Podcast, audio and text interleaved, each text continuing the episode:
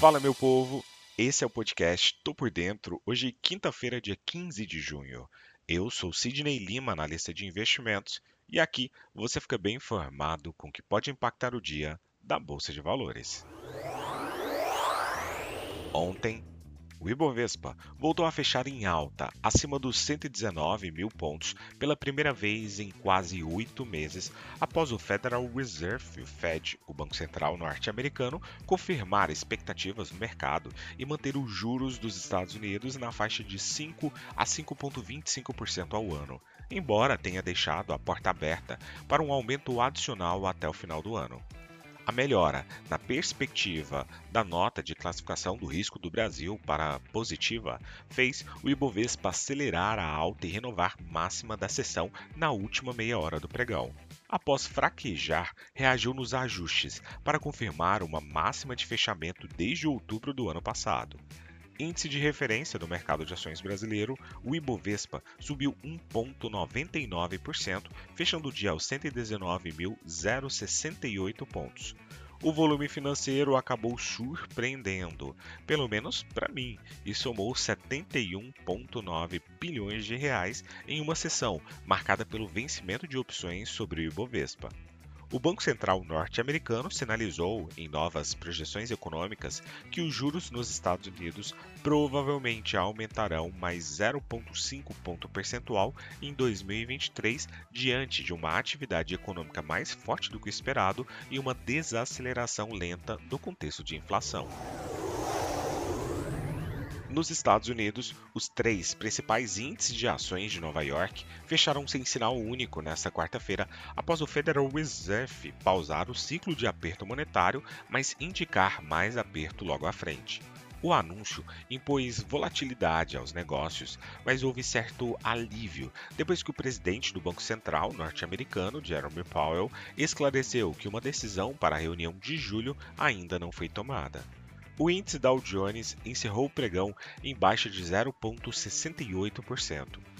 Já o S&P 500 acabou subindo 0,08% e o Nasdaq teve uma alta de 0,38%. O comunicado e as projeções do Fed foram muito agressivas e firmes, mas a coletiva de Jeremy Powell foi um pouco otimista em relação à luta contra a inflação e não se comprometeu com uma alta de juros em julho. A votação unânime para interromper a campanha de aumento dos juros do Fed também incluiu um gráfico de pontos muito mais agressivo e firme. Percebe-se que o Fed está preocupado com a manutenção das pressões salariais, uma vez que o mercado de trabalho continua ainda muito apertado. Na Europa, as ações abriram em baixa nesta quinta-feira, já que o Banco Central Europeu deve aumentar os custos de empréstimos no final do dia. A decisão veio logo após o Federal Reserve dos Estados Unidos sinalizar mais altas. As perdas foram um pouco limitadas por um aumento das ações de HIM que elevou as ações dos varejistas depois de sinalizar as vendas em junho, o primeiro mês do seu terceiro trimestre, e teve um bom começo o Banco Central Europeu deve aumentar a taxa de depósito em 25 pontos base para 3,5% no final do dia, o nível mais alto em 22 anos, e deixar a porta aberta para novos aumentos, estendendo sua batalha contra a inflação ainda persistente, mesmo com a economia da zona do euro defasada. Na Ásia, as bolsas fecharam sem direção única nesta quinta-feira, parcialmente sustentadas por esperanças de mais estímulos na China e meio a novos sinais de desaceleração da segunda maior economia do mundo, e um dia após o Federal Reserve manter os juros, mas também prever aí aumentos ainda este ano, como eu falei anteriormente. Nos mercados chineses, o índice Xangai Composto acabou subindo 0,74% e o menos abrangente, o Shenzhen Composto, acabou avançando 1,18%.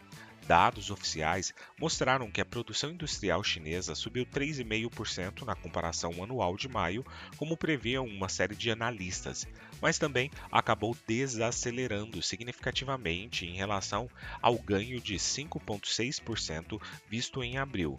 O mesmo ocorreu no varejo, cujas vendas tiveram expansão anual de 12,7% em maio, bem menor do que o acréscimo de 18,4% do mês anterior.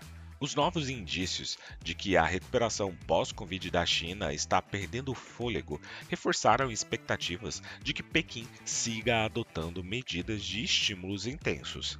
Para combater a fraqueza persistente na economia, muitos do mercado, muitos analistas e investidores acabam esperando mais medidas de flexibilização da demanda nos próximos meses, que podem ser anunciadas logo agora nesta sexta-feira, especialmente nos parâmetros fiscais e imobiliário. O Banco Central chinês, PBOC, reduziu sua taxa de juros de médio prazo hoje, após cortar taxas de curto prazo nos últimos dias. A expectativa é que os principais juros chineses de mais longo prazo também sejam reduzidos na próxima semana. Em outras partes da Ásia, o Hang Seng acabou tendo uma alta relevante de 2,17% em Hong Kong e o TAIEX acabou subindo 0,56% em Taiwan, mas o índice japonês, o Nikkei 225, acabou caindo 0,05% em Tóquio, após subir pelo quarto pregão seguido ontem e renovar máxima em 33 anos, o índice sul-coreano acabou recuando 0,40% em Seul. O comportamento misto na região asiática veio justamente após o Fed, como é conhecido o Banco Central norte-americano, acabar deixando seus juros inalterados, como era amplamente já esperado pelo mercado, mas, como eu disse anteriormente também, acabou sinalizando suas possíveis taxas mais duras ainda este ano. Partindo para o petróleo, ele se recuperou após a queda do dia anterior, com dados mostrando um salto nas refinarias da China, maior importador de petróleo do mundo, embora um cenário econômico fraco tenha limitado os ganhos. Ambos os índices de referência acabaram caindo 1,5% mais ou menos nessa quarta-feira, depois que o Fed acabou projetando a necessidade de mais aumentos de juros ainda esse ano, provocando então, como eu falei no podcast de ontem, temores de que um ambiente de taxas de juros mais altas, elas acabem desacelerando a economia e obviamente acabem reduzindo a demanda, a procura por petróleo.